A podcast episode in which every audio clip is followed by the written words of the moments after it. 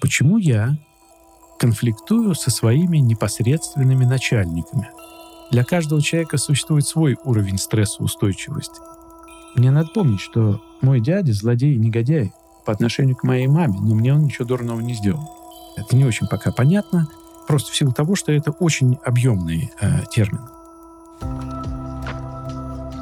Добрый день, это подкаст Самарского университета о психологии. Здесь мы говорим о том, как устроен нематериальный мир, мы сами и наше окружение, наши мысли, стратегии и установки, которые составляют наше мышление, одновременно его же ограничивают. Меня зовут Андрей Косицын. Я психологический дилетант, просто филолог, который ищет слова и определения для своей картины мира. А со мной в студии профессиональный психолог Сергей Березин. И вместе мы обсудим тему, которую мы сформулировали таким образом – Психологический климат в коллективе. Те, кто уже является регулярными нашими слушателями, знают, что когда мы разговариваем с Сергеем Викторовичем, то я предваряю нашу беседу какой-то историей. Вспоминаю тематические сюжеты из литературы и кино. И вот сегодня я бы хотел вспомнить книгу Амелина Томп «Страх и трепет». Роман этот был издан в конце 90-х, а в начале нулевых французский, ныне уже покойный режиссер Ален Карно снял одноименный фильм. Так вот, э, с этим фильмом я познакомился, будучи студентом, насколько я помню. Книгу я читал уже позже. И то, и другое на меня произвело ужасающее впечатление. В центре сюжета сама писательница. В романе она описывает, как она катится на самое дно – Атмосфера на работе была ужасной, ее оскорбляли, потому что в порядке вещей было оскорбление служащих. В итоге ей давали самую грязную работу, она мыла туалеты. И даже когда к этому делу она подходила творчески, это всех забавляло, но, наверное, не вызывало никакого уважения. Часто бывает так, что мы приходим работать, но не просто мы делаем работу, а работаем в коллективе. А коллектив — все тот же организм. В нем есть раздоры, конфликты, противоречия. Что-то под силу нам решить очень быстро, а на что-то, может быть, тратится больше энергии, больше времени, а что-то, наверное, решить вообще невозможно. И тогда встает вопрос, даже если мы любим то дело, которым занимаемся, а не уйти ли с этой позиции, с этой работой от этих людей. В общем, о токсичном коллективе, о психологическом, здоровом, и нездоровом токсичном климате на работе. Поговорим сегодня мы профессиональным психологом Сергеем Викторовичем Березиным. Добрый день, Сергей Викторович. Добрый день, Андрей. Что такое вообще психологический климат? Термин такой в психологии существует? Да, в психологии существует такой э, термин. Это э, достаточно часто и широко используемое понятие, которое применяется тогда, когда нужно дать общую характеристику эмоционального э, климата, эмоционального фона в э, группе, тогда, когда нужно дать какую-то такую общую и пока еще не дифференцированную характеристику межличностных отношений в коллективе. Вот тогда говорят о психологическом климате в коллективе или о эмоциональном климате в коллективе. Так что это вполне респектабельное научное понятие психологический или эмоциональный климат. Это какой-то совокупность отношений, которые складываются в эмоциональном плане между сотрудниками, допустим, организации. Как это вообще коррелируется с эмоциональным фоном, может быть, каждой личности в этом коллективе?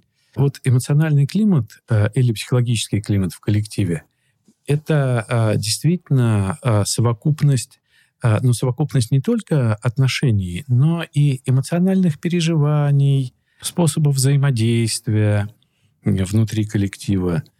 Когда мы говорим о климате, э, конечно, мы имеем прежде всего отношения. И отношения всегда эмоционально окрашены. Понятно, что эмоции и эмоциональные реакции у людей могут меняться в зависимости от ситуации, день ото дня, и даже в течение рабочего дня мы приходим в одном настроении, уходим в другом. Но совокупное переживание людьми своего членства в коллективе и совокупные характеристики межличностных отношений, вот они и создают а, психологический климат в коллективе.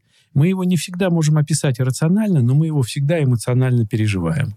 И мы можем характеризовать на таком, на бытовом уровне, да, а, используя обычный язык обыденного сознания. Мы говорим теплый климат, хороший, плохой, а, холодный, неприятный.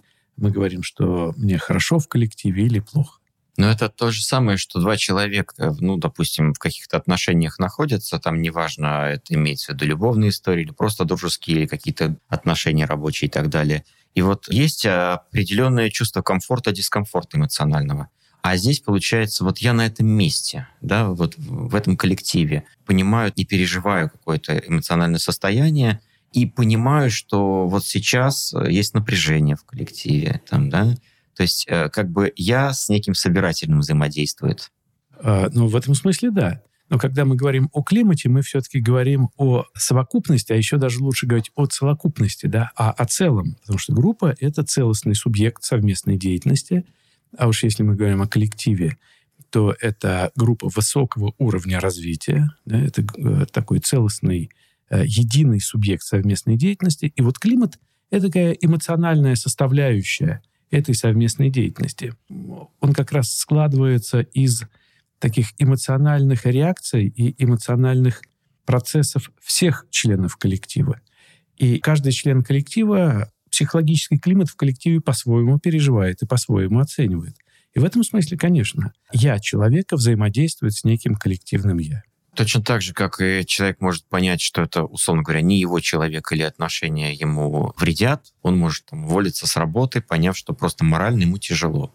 Не по каким-то другим вещам, что он там не тянет в деле, в том, с которым он берется, а чисто на эмоциональном уровне принять такое решение. Да, совершенно верно. А, психологический климат или эмоциональный климат в коллективе или в рабочей группе, в организации — это один из факторов удовлетворенности трудом.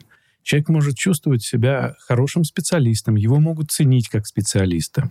Он может быть вполне удовлетворен уровнем оплаты труда и условиями труда в целом. Но если человек не чувствует себя в коллективе принятым, уважаемым, признаваемым, если он не чувствует, что его в коллективе признают, уважают, ценят, и наоборот, если он переживает свое присутствие в коллективе как связанное с какими-то негативными эмоциональными реакциями, это может послужить причиной того, что люди уходят из коллектива, безусловно. А вот сейчас при трудоустройстве очень часто какие-то вакансии, объявления о вакансиях встречаются, и там написано «приветствуется стрессоустойчивость». Или люди, когда в анкете пишут про стрессоустойчивость, человек, кандидат, стрессоустойчив. Вот это скорее плюс коллективу, потому что там руководство понимает, что это важный фактор. Со стрессоустойчивостью справляться с делами лучше. Или это минус? Все-таки сигнал о том, что э, здесь, возможно, какие-то проблемы будут. Вот э, стрессоустойчивость в самом общем виде, если немножко э, упрощенно говоря, то стрессоустойчивость — это способность оставаться в сбалансированном состоянии, несмотря на вызовы ситуации. И тогда мы говорим о способности человека к саморегуляции независимо от того, в какую ситуацию он оказался. Да? Вот это стрессоустойчивость. Но надо понимать, что для каждого человека существует свой уровень стрессоустойчивости. Если в подавляющем большинстве э, бытовых, рабочих, профессиональных, организационных ситуаций человек может сохранять свою эмоциональную сбалансированность и продолжать действовать спокойно, рационально, взвешенно – то это вовсе не означает, что не может быть ситуации, при которой он выпустит свои эмоции из-под контроля. Форс-мажор произошел? Ну, безусловно, да. И для каждого человека это свои какие-то ситуации. А когда работодатели пишут в требованиях к кандидату а, а, такую характеристику, как стрессоустойчивость, мы все вполне понимаем, что эмоционально сбалансированные сотрудники, способные выдерживать значительные эмоциональные нагрузки, физические нагрузки. И оставаться работоспособными даже в сложных э, и нетривиальных ситуациях, конечно, это сотрудники более предпочитаемые, потому что избыточные эмоциональные реакции людей, не выдерживающих стресс, могут очень негативно влиять в целом на социально-психологический климат и на эмоциональный климат в коллективе. Ну, представьте себе, человек, перегруженный эмоциями, допустим, раздражением, э, злостью, э, негодованием, отчаянием приходит в коллектив. Ну, вольно или невольно, даже если он ни с кем осознанно и специально не контактирует, он все равно будет транслировать свои эмоции. Но есть еще такое явление, как эмоциональная индукция, такое эмоциональное заражение в коллективе. Поэтому я вполне понимаю стремление работодателей искать на вакантные должности людей с большими способностями к саморегуляции, а, соответственно, и стрессоустойчивости. А вот этот термин стрессоустойчивость, когда, на ваш взгляд, зафигурировал в анкетах, то есть когда этому внимание стали уделять, и говорит, наверное, все-таки это о большей осознанности да, э, руководства, что это важно. Ну, в зависимости от вида деятельности, стрессоустойчивость становится важной характеристикой работника ну, в разное время. Ну, например, а, для целого ряда профессий, таких как авиадиспетчеры, пилоты, ну и так далее, да, стрессоустойчивость — это одна из важнейших э, характеристик, одно из важных таких профессиональных качеств. А вообще, конечно, а, требования к большей эмоциональной устойчивости становятся ну, таким не то чтобы приоритетными, но важными в а, последнее время, когда в очень многих организациях у работников появляется такая особенность, как многозадачность, когда внешняя ситуация становится очень и очень э, непредсказуемой часто, тогда, когда э, социальная, политическая, экономическая ситуация становится, да даже климатическая. Не очень стабильная. Да, когда э, стабильность мира и, и стабильность э, ну, вот этого внешнего окружения становится гораздо менее э, устойчивой, вот, когда к человеку предъявляются более высокие требования с точки зрения его способности гибко реагировать на изменения ситуации. Для целого ряда характеров резкое изменение ситуации э, всегда ну, становится стрессогенной. Ну, скажем, для людей с э, таким, ну, в психологии это называется эпилептоидный характер, да, люди, которые любят стабильность, четкость, аккуратность, предсказуемость, размеренность. Ну, такие люди. Тогда, когда планы рушатся и ситуация становится такой более стахастичной, да, менее предсказуемой, они вообще испытывают стресс. Ну вот стрессоустойчивость — это термин довольно-таки уже устоявшийся и давно. Да. да? да. А потому что и профессии, которые... Э, Требуют стрессоустойчивости, они тоже появились давно. Да. Конечно. А вот э, термин «токсичность» моложе значительно. Гораздо, да. И вот токсичный климат в коллективе, давайте его обсудим. Токсичная атмосфера э, влияет на мотивацию, на выгорание. Э, вот как вообще понять, что в климате токсичность, что атмосфера съедает. Это всегда очень субъективно ведь, да, и требует времени пребывания в коллективе человека, чтобы он это понял. Или есть какие-то маркеры, которые очень быстро помогут понять, что лучше сохранить себя и уйти. Ну, э, во-первых, действительно, э, вот это понятие э, токсичный климат в коллективе, оно входит сейчас в такой э, обыденный язык, и, может быть, в деловой язык, и, может быть, э, в язык локальных профессиональных групп, работающих с организациями, ведь совсем недавно. Но, по крайней мере, в психологическом словаре, вот даже в последнем, такого понятия нет. Э, так что это пока еще не устоявшийся э, концепт, такой профессиональный. Может быть, он никогда в научные тезаурусы не войдет, потому что уж очень не дифференцирован. Что такое токсичный коллектив, токсичные отношения? Это не очень пока понятно, просто в силу того, что это очень объемный э, термин. Но в целом можно предположить, что когда мы говорим о токсичных отношениях, в том числе и о токсичных отношениях в коллективе, речь идет о таких межличностных отношениях, при которых человек все меньше и меньше мотивирован на совместную деятельность, при которых человек все меньше и меньше мотивирован на групповое членство – при которых человек все меньше и меньше мотивирован на внутригрупповые контакты. И тогда вот все, что я сейчас перечислил, может быть индикаторами токсичности коллектива. Когда а, человек, приходя на работу, в меньшей степени в нее включается. Когда он делает только то, что от него требуют, не проявляя какой-то инициативы и чего-то еще, сверхнормативного, да, по сравнению с его функциональными обязанностями. Когда человек меньше общается с коллегами, когда человек испытывает такой пониженный фон настроения в связи с работой. Он может э, дома быть достаточно бодрым, но всякий раз, когда он вспоминает о том, что нужно идти на работу, его настроение портится. Когда в целом человек перестает испытывать удовлетворение от членства и работы в этой конкретной организации. Все это может быть вполне измеримыми индикаторами э, токсичности психологического климата в коллективе. Вы говорите про такие вещи, которые вот у меня э, вызывают вопросы. А, значит, первое, это действительно ли зависит от климата? Потому что, может быть, структура личности такова, он интроверт, он сам по себе не любит общаться с людьми. Может быть, он эгоист какой-то, который больше состо... ну, в том плане, что он сосредоточен на своем деле больше, чем на вкладывание в общее дело. Такие люди тоже бывают. Как вы на этот вопрос можете ответить тогда? А, ну, конечно, такие люди тоже бывают. Но смотрите, мы же говорим о токсичности коллектива, то есть о воздействии на человека вот этой совокупной эмоциональной характеристики, совокупной характеристики коллектива. Тогда мы говорим токсичный коллектив. Если мы говорим о характеристиках человека, которые затрудняют его интеграцию в коллектив, включенность в совместную деятельность, его коммуникацию, тогда это не коллектив токсичный. Это личностные характеристики мешают человеку интегрироваться в этот коллектив, занять свое место в системе отношений, коммуникации, в системе власти, в коллективе и так далее. Это тогда вопрос о том, насколько этот коллектив с его параметрами подходит для этого человека.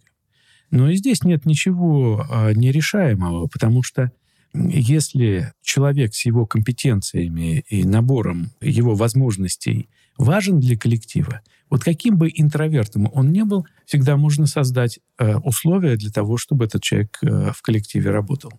В конце концов, если мы имеем дело с экспертом в своей области, мы можем продумать такие условия его работы, которые сохранили бы его в коллективе, несмотря на всю ершистость его характера. И вот второй вопрос у меня с этим и связан. Где тогда грань? Вот если коллективу не подходит человек, одному коллективу, второму, может быть, третьему, что не токсичен ли сам человек по себе? Потому что может быть ситуация, когда просто коллективы не подходят, ну так сложилось, что и первый, и второй, и третий место работы у человека не подошли ему, и он никак не ужился с этим коллективом. Но на самом деле он абсолютно не токсичный сам по себе. Всегда очень полезно э, так периодически, знаете, э, делать такие небольшие паузы э, рефлексивные и размышлять о своей жизни. Как я живу? Вообще, как складываются мои отношения с окружающими? А что вообще происходит? И если вдруг вот в такие дни размышлений или в минуты размышлений о себе там, за чашечкой кофе, сидя на подоконнике, созерцая пространство весеннего неба, человек вдруг начинает замечать повторяемость некоторых событий. Ну, например, уволился из одной организации после конфликта с непосредственным начальником, уволился из другой организации после конфликта с непосредственным начальником, уволился из третьей организации после конфликта с непосредственным начальником. Ага, Поводы для увольнения разные. Там я опаздывал, здесь я э, слишком много капризничал, а здесь э, начальник на меня почему-то все время ворчал. Поводы разные. Люди разные, начальники. Организации разные, а исход один и тот же, то, может быть, дело не в организациях и в коллективах, может быть, дело во мне. И тогда, если я вижу некую повторяемость событий в жизни, а, будь то личная жизнь, и отношения в семье, будь то отношения в организации, то тогда есть очень весомые основания предполагать, что такие события связаны с сценарием жизни. И тогда это не вопрос коллективов, это а, вопрос ко мне. Почему я конфликтую со своими непосредственными начальниками? И знаете, что подсказывает мне а, опыт а, моих коллег и мой собственный. Очень часто такие стратегии связаны с определенными детско-родительскими отношениями. Человек как будто бы застревает в таком детском бунте против родителей. И начальник в организации в некотором смысле это большая фигура, такая, как будто бы родительская. Контролирующая. Ну, смотрите, контроль, забота, опека, распределение ресурсов. Собственно, папа и мама тоже э, этим же занимаются в семье. И вот если э, я как бы застреваю в этом своем детском, как правило, подростковом бунте против э, родительских требований, норм, против фигуры родителя как такового, очень велика вероятность, что я буду переносить эту модель на отношения вообще с любыми другими большими фигурами. Это повод для того, чтобы подумать о себе. Есть и другая сторона дела в жизни. Я даже сталкивался с таким. Это когда э, человек, который занимает начальственную должность, он, наоборот, реализует какие-то э, детские амбиции. Это очень чувствуется, и всем в коллективе может быть от этого плохо. Это оказывается давящим на многих в коллективе, потому что такое ощущение, что перед тобой большой ребенок, и ты не понимаешь, что с этим делать, и ты ниже по рангу. Конечно. Вот у нас в университете, э, на факультете психологии, в магистратуре читается курс, который называется «Управление развитием личности и организации». Этот курс читается магистром, и среди слушателей этого курса достаточно много людей с значительным управленческим опытом. С людьми, которые руководят организациями или находятся на топовых позициях в организациях. Так вот, э, сама работа с этим спецкурсом и э, работа с его содержанием часто дает возможность получать э, обратную связь от профессионалов, которым этот курс читается. И достаточно часто они говорят о том, что этот курс позволяет систематизировать знания, а для лектора этот курс становится вообще колоссальным источником эмпирики, то есть эмпирических знаний, практических кейсов, которые здесь же и разбираются. Так вот, а, любая организация — это очень сложная, а, системно организованная система. Система, состоящая из систем. И, безусловно, а, в организации, кроме формальной структуры, которую любой человек может взять и нарисовать для себя, ну, вот квадратик руководитель, потом стрелочки, замы, там, отделы и так далее. Да? Есть еще неформальные структуры. Неформальная структура отношений — Э, неформальная структура коммуникации, неформальная структура власти. И все эти структуры взаимодействуют с формальными структурами организации. И здесь мы попадаем в пространство очень интересных, сложных явлений, которые не всегда осознаются руководителями, персоналом и так далее. Поэтому вот то явление, о котором вы говорите, когда руководитель самоутверждается за свой счет, компенсирует свою недостаточную самооценку внутреннюю, да, за счет того, что раздувает внешнюю самооценку, это ведь не так редко встречающееся явление. Очень многое в психологическом климате коллектива зависит и от стиля руководства, и от типа личности руководителя, и от того, как э, руководитель выстраивает коммуникацию внутри организации. Психология управления, психология организации — это интереснейшая область для исследования. А, а работы с конкретными организациями же вообще всегда очень интересно. Да? Мы видим здесь широчайший спектр а, возможных влияний на психологический климат. И личность руководителя, и его стиль, и структуры, а, и особенности коммуникации. Это очень интересно. Вот еще что интересно. Говорят, что власть портит. Действительно, и э, человек, который занимает пост охраны, и ДПС, да, пользуется той властью, которая ему есть очень часто. Ну, об этом просто говорят, это действительно все с этим сталкивались. Хотя власть — это не федеральный какой-то уровень. То есть отсюда и то, что не так редко, как вы сказали, встречается такое явление, о котором я вам сказал, а, это закономерно.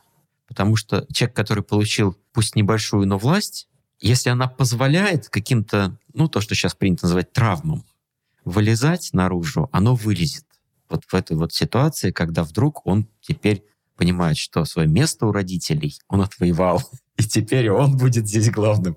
Поэтому, мне кажется, вот эта проблема власти, это то, что связано, управление всегда связано с проблемой философии, психологии власти. Да, конечно. Но здесь надо иметь в виду вот что. С одной стороны, власть — это влияние. Вот у кого больше влияния, у того больше власти. И э, на самом деле ведь влияние может быть как формальным, связанным просто с позицией э, человека в организации. Ну, например, начальствующая должность. Да? Вот. Но влияние может быть связано и с неформальной позицией, вернее, с э, позицией человека в неформальных структурах в организации. Это какой-то очень авторитетный для организации человек. Он может не занимать начальствующую должность, но в неформальных структурах отношений он занимает достаточно высокое место. И если помнить о том, что власть — это влияние, то тогда мы понимаем хорошо, что влияние может быть как институциализированным, соответствующим целям организации и ее задачам, так и э, несоответствующим целям и задачам организации. Вот. Надо помнить, что власть — это влияние. И если исходить из этого и посмотреть вокруг себя, мы можем увидеть, как много людей стремятся к власти. Как много людей стремятся к тому, чтобы обеспечить свое максимальное влияние на максимально возможное количество людей. Но не всегда это связано с токсичностью. Безусловно, безусловно. А второе, что нужно помнить, когда мы говорим о власти, это ее объективная необходимость. Вот если мы говорим об организации, но даже если мы говорим о не о организации, а о просто неформальной группе, так вот, любая группа, тем более организация, всегда требует согласованности и координации действий и усилий. Всегда требует распределения и перераспределения ресурсов, контроля за соблюдением групповых и организационных норм и так далее. Да? Э, в этом смысле в любой группе власть — это совершенно объективно необходимое явление. Вопрос в том только, у кого она оказывается в руках и как человек распоряжается своими возможностями влияния. Кто-то свое влияние реализует во благо тех, кто рядом с ним, тех, кто слушает его подкасты. Кто-то свое влияние использует исключительно во благо себе. Это тоже не худший вариант. Гораздо более худший вариант, когда люди используют свое влияние во вред. А еще хуже, когда они используют свое влияние во вред, маскируя это овечьей шкуркой. Это все очень интересные темы и объекты для исследований. Давайте вернемся к теме токсичности в коллективе. Mm-hmm. И вот такой вопрос. Какие последствия могут возникнуть у людей, находящихся в токсичной рабочей среде для их здоровья? Чем это плохо? Если человек оказывается в э, токсичной э, среде, э, в организации или в коллективе, прежде всего это снижает его мотивацию. А самооценку это разрушает ведь? Да, мы чуть попозже об этом поговорим. Прежде всего, это снижает его мотивацию членства в группе, и это значит, он перестает быть хорошим работником. Достаточно быстро человек перестает быть хорошим работником. Когда человек перестает быть хорошим работником и в силу каких-то обстоятельств чувствуя это, не уходит из организации, вот в этот момент это становится фактором, разрушающим его здоровье, снижающим его самооценку и скверно влияющим на его эмоциональное состояние. Можно здесь я вклинюсь с вопросом, да. а может быть ли быть так, что человек, понимая все это, в голове имеет идею фиг, что ну как же тут они без меня, то есть позиции какой-то мамочки, находящейся Э, заботливый, и без меня все рухнет. Ведь бывает такое, что кажется, что человек действительно не мотивирован, а он в голове имеет убеждение, что тут все чуть ли не на нем и держится. Ну, конечно, и так тоже бывает, потому что на самом деле мы можем говорить о внешней мотивации, внутренней мотивации. Я мотив... про то, что это очень губительно для него. Да, безусловно, это, безусловно. Именно в этот момент. Да, разумеется. Мне кажется, э, вот эта позиция «как же они без меня», Э, ну, я допускаю, что есть ситуации, когда это может быть позитивным. Но в целом, если мы говорим об организации и о сотруднике в организации, вот эта позиция, она точно не самая оптимальная. Если ты думаешь о том, что вот я уйду, а как же они без меня, и если ты руководитель, значит, ты плохой руководитель. Ведь на самом деле, смотрите, в чем заключается самая главная задача родителей? Она заключается в том, чтобы научить ребенка жить без себя – вот хороший родитель делает все, чтобы его ребенок рано или поздно научился жить без него. Мне кажется, одна из задач руководителя тоже в этом. Она заключается в том, чтобы создать такую организацию, которая могла бы какое-то время обходиться без него, потому что, ну, всякое в жизни бывает, да? Если я руководитель, который мыслю вот так, как они без меня, и они без меня ни на что не способны, значит, я плохой руководитель. Если я не руководитель, а сотрудник, который думает, ну вот я сейчас уйду, и как они без меня? Ну, значит, точно что-то не так э, с моей я-концепцией. Значит, точно что-то не так я про себя понимаю. Мир не рухнет. Вы говорили про мотивацию, которая падает. Это ведет к тому, что человек уже на месте не мотивирован, но продолжает работать на этом месте. А дальше как это эволюционирует? А, у человека снижается мотивация, он все меньше и меньше хочет работать, у него появляется негативный эмоциональный фон, связанный с работой, И вот в этот момент надо уходить. Потому что если человек в этот момент не уходит и продолжает работать, все это осуществляется за счет сверхзатрат его а, эмоциональной и психической энергии. То есть человек э, гонит себя на работу из-под палки.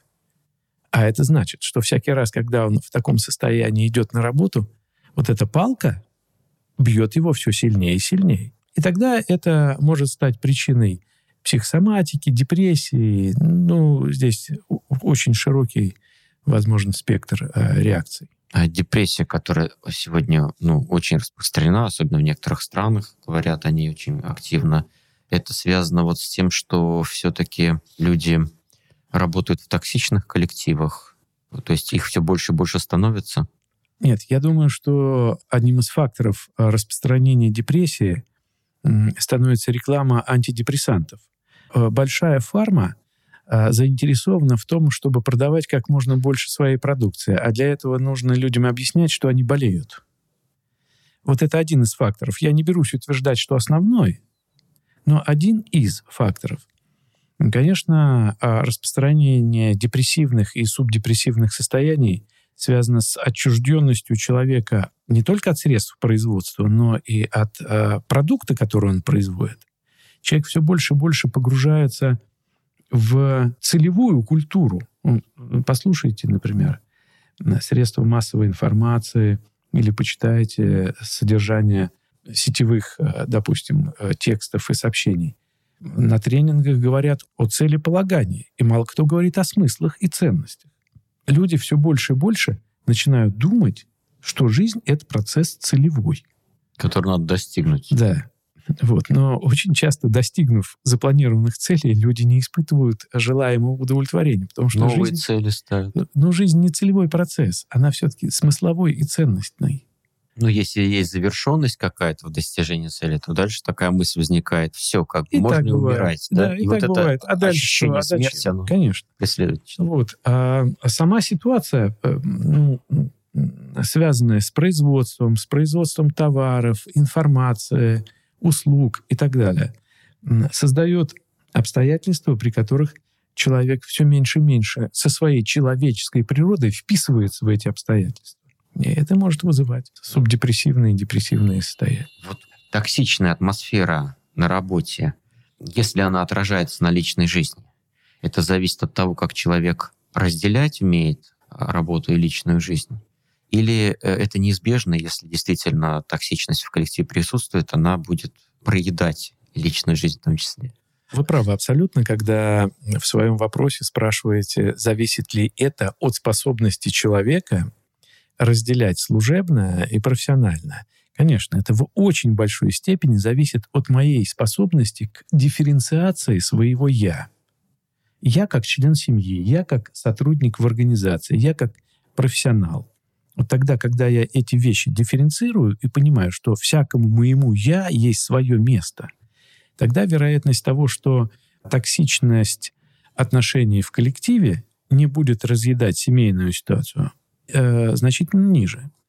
А если человек, э, приходя с работы, приносит с собой оттуда э, негативные какие-то э, эмоции или заряд негодования, злости и раздражения выплескивает это на окружающих, это хороший повод для э, терапии.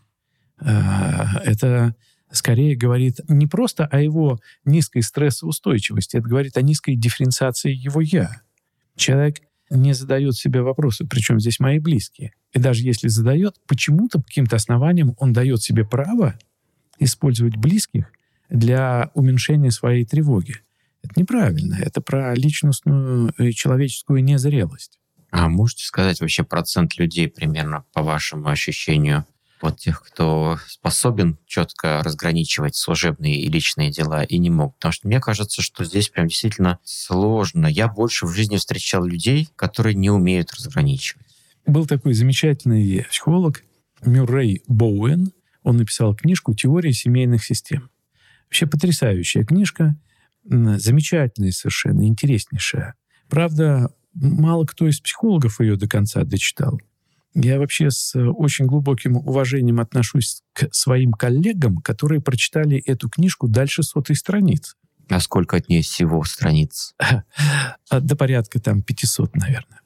Вот замечательная книжка. Так вот, а, Мюррей Боуэн, который, собственно, и вводит а, это понятие дифференциация «я», и который а, несколько десятилетий своей жизни посвятил исследованию этого феномена, он как раз говорит о том, что людей с высокой дифференциацией, то есть людей, способных различать свое профессиональное, личностное, семейное э, я, четко дифференцировать свои чувства и свои мысли, и э, выстраивать диадные отношения, которые не зависели бы от третьих лиц, таких людей очень мало, на самом деле. Людей высоко дифференцирован чрезвычайно мало. Мне кажется, их нет. Есть только люди, которые могут там на 90% там или сколько-то сдерживаться, и все равно там есть какие-то вещи, которые позволяют им сливать э, то, что происходит. Ну, например, там, к друзьям пойти поговорить за кружкой пива.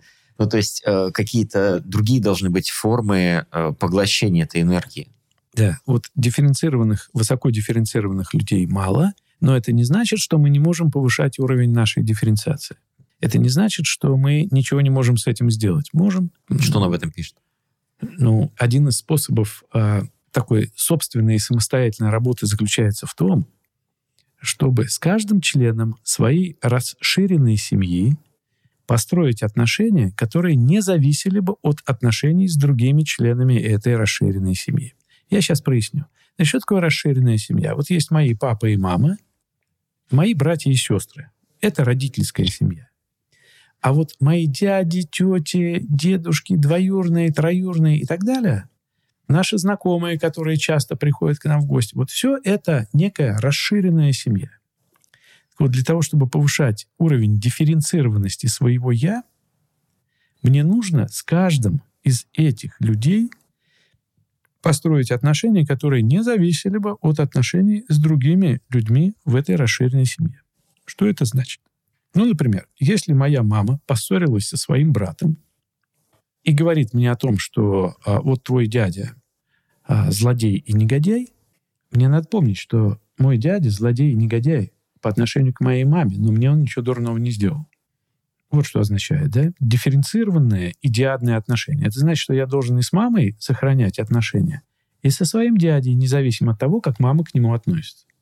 Вот если я буду это делать, а на это может уйти годы, это будет способствовать повышению дифференциации моего «я». Ну, это сложно, на самом деле. Ну, кто спорит?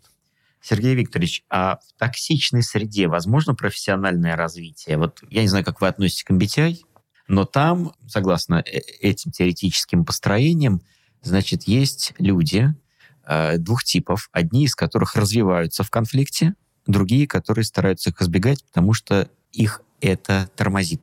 Любой конфликт тормозит их развитие.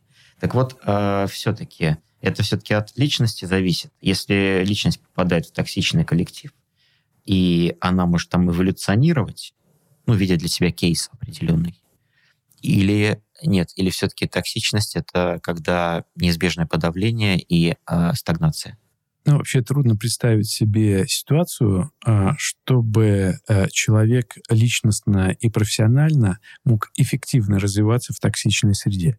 Мы говорили с вами про то, что токсичность организационной среды — это ситуация, которая демотивирует человека по разным параметрам. Он меньше включается в совместную деятельность, меньше общается, меньше переживает свою общность с организацией. В этих обстоятельствах очень трудно себе представить ситуацию, когда человек мог бы э, личностно, профессионально развиваться. Чем более а, токсичным является климат в коллективе, тем ниже вероятность того, что в нем будут находиться люди, которые способны к какому-то личностному и профессиональному развитию. Это маловероятно. Но здесь тоже надо понимать вот такую вещь. Конфликты в коллективе — это не всегда токсичность. Конфликт — это не всегда а, ситуация токсичная. Конфликт — это столкновение двух или нескольких субъектов по поводу а, некого объекта, который представляет взаимный интерес. У них подходы различаются, но этот объект интересен всем субъектам, вовлеченным в конфликт. И это значит, эти субъекты могут выбирать стратегии взаимодействия. И тогда либо это агрессия, связанная с снижением ресурсности э, всех участников, либо это сотрудничество, что повышает ресурсность всех участников. Любой конфликт — это ситуация потенциально богатая возможностями сотрудничества. Ведь объект один, и наша заинтересованность в нем общая. Но с конфликтами надо умеючи справляться. Да, конечно. Потому что бывают же случаи, когда один начинает подавлять другого в конфликте, да, в рабочих отношениях это очень часто бывает. Делай вот так, и все. И не признаю никакой точку зрения, никакой взгляд на какую-то проблему, решение и так далее. Это чаще, Конечно. чем договориться и выслушать друг друга и понять, как сотрудничать. Безусловно, людей нужно учить э, конструктивно вести себя в конфликте. Точно так же, как мы учимся читать, писать, нам нужно учиться э, конструктивно вести себя в конфликте. А почему же вот так бывает очень часто довольно-таки, что человек э, заинтересован в развитии дела, даже, может быть, он начальник, директор, а в то же время он не прислушивается к э, предложениям сотрудников, или даже, например, сотрудники могут по каким-то его же предложениям заниматься важными делами. В гуманитарной сфере такое часто бывает. Допустим, проекты какие-то делаются. Угу а потом э, вдруг перестраивать начать. Нет, это не так, надо по-другому. И подавить и проекты, и инициативы сотрудников, и развалить как бы все то дело, которое сначала было инициировано. И таких вещей очень много происходит. Ну, часто за таким поведением стоит тревога. По какой-то причине mm. человек начинает испытывать тревогу. А вот что стоит за спиной тревоги, например, страх потери статуса, и тогда человек может думать о том, что э, вот сейчас э, мои подчиненные инициативно и творчески, выполняя мои же распоряжения или включаясь в предложенный мной проект, оттягивают от меня какую-то власть и влияние. Это может быть связано с тревогой по поводу статуса, власти, влияния, снижения своего положения в формальных или неформальных структурах в коллективе. Что делать, если понимаешь, что рабочий климат, психологический, атмосфера не подходят? Как-то с этим справляться или сразу бежать? Все зависит э, от статуса человека в коллективе, от его формального и неформального статуса. Если есть ощущение, что ходить на работу тяжело, если есть ощущение, что пребывание в организации плохо влияет на самочувствие, на состояние, на эмоциональное состояние. Надо подумать, можно ли с этим что-то сделать. Если нет, то надо уходить. Не надо терпеть. Вот это тот случай, когда терпеть точно не надо. Боком выйдет. Боком выйдет, да. Для здоровья. Это тот случай, когда э, точно нужно уходить, тем более, что э, если э, человек достаточно компетентен в своей профессиональной деятельности, он точно найдет себе работу. А вот э, сами компании сегодня могут как-то осуществлять профилактику здорового климата в своем коллективе? Делают они это? Конечно. И подавляющее большинство организаций и компаний заинтересованы в том, чтобы улучшать э, психологический климат э, в коллективе, внутри организации. И мало того, что заинтересованы, а активно это делают и вкладывают туда достаточно серьезные средства. И каким образом? Что... Тесты? Да нет, нет. Потому что подавляющее большинство работодателей все-таки начинают хорошо понимать, что э, психологический климат в коллективе — это один из факторов производительности труда, снижения текучки, повышения удовлетворенности трудом, один из факторов вовлеченности людей в трудовой процесс и повышения лояльности персонала к организации. В этом смысле очень много делается. И с точки зрения улучшения э, условий труда. Ну, например, я однажды сотрудничал с одной IT-компанией, и я был поражен. А в туалете три вида ополаскивателей для рта, несколько видов мыла для рук, для сухой кожи, влажной, средней и так далее. В комнате для перекусов несколько видов кофе, чаев, а, включая черные классические и травяные, да, э, и салаты, и бутерброды. Более того, когда мне там предложили выпить чашечку чая, сказали, ну, чашечку можешь не мыть за собой, здесь есть люди специальные. И не только через условия труда, но и через деловые игры, тренинги, через э, включение людей в принятие решения, через включение людей в обсуждение решений или каких-то изменений в стратегии организации. То есть есть совершенно разные способы, с помощью которых э, менеджмент организации может влиять на социально-психологический климат и управлять им. Это все становится все более и более понятным. Еще раз, организация, многие вкладывают в это значительные средства. У меня мысль сейчас мелькнула, что, в принципе, наверное, токсичный климат скатится в любом случае э, без профилактики многие рабочие отношения, наверное. Да, потому что то, о чем вы говорите, если это так устраивать и если профилактику делать, то это говорит о том, что мы заботимся об атмосфере внутри, да, мы хотим, чтобы она была здоровой. А если этому вообще внимания никакого не уделять, то, наверное, в большинстве случаев все само собой э, скатится в худшую сторону. Если не уделять этому внимания, тогда э, процессы внутри организации становятся стихийными, и они развиваются в соответствии с социально-психологическими закономерностями, э, групповой динамики внутри организационных структур. Это тоже изучено. Конечно. В другой раз об этом ну, поговорим. Да нет, но социальная психология — это наука, которая существует уже, ну, по меньшей мере, полтора века и активно начинает развиваться с середины 20-х годов прошлого века. И за это время и в Советском Союзе, и в современной России, и в Западной Европе, и в Соединенных Штатах, вообще вот в э, странах Северного полушария — накоплен колоссальный материал, касающийся групп, организаций, управления, лидерства, руководства, социальной перцепции, ну, то есть восприятия, межгрупповых отношений, кстати. Все, колоссальный материал.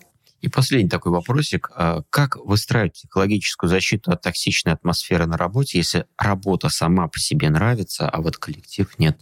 Такое бывает ведь? Ну, я думаю, что а, вот если работа сама по себе нравится, а коллектив нет, скорее всего, речь идет о ком-то конкретном в коллективе. Но не бывает так, чтобы весь коллектив, ну, прям совсем не нравился. Но иногда так бывает, да. И здесь надо понять такую вещь. А если работа, содержание работы нравится, а коллектив нет, а, ну, надо понять, почему коллектив нет. Возможно, мы имеем дело с феноменом, который называется групповое давление. Но психологический смысл группового давления заключается в том, чтобы интегрировать человека в свои структуры на условиях группы. В групповом давлении нет ничего негуманного. Просто группа, как целостный субъект, хочет сохранить свою целостность. И если в группу приходит человек, группа готова его интегрировать, но на своих условиях, а не на его условиях.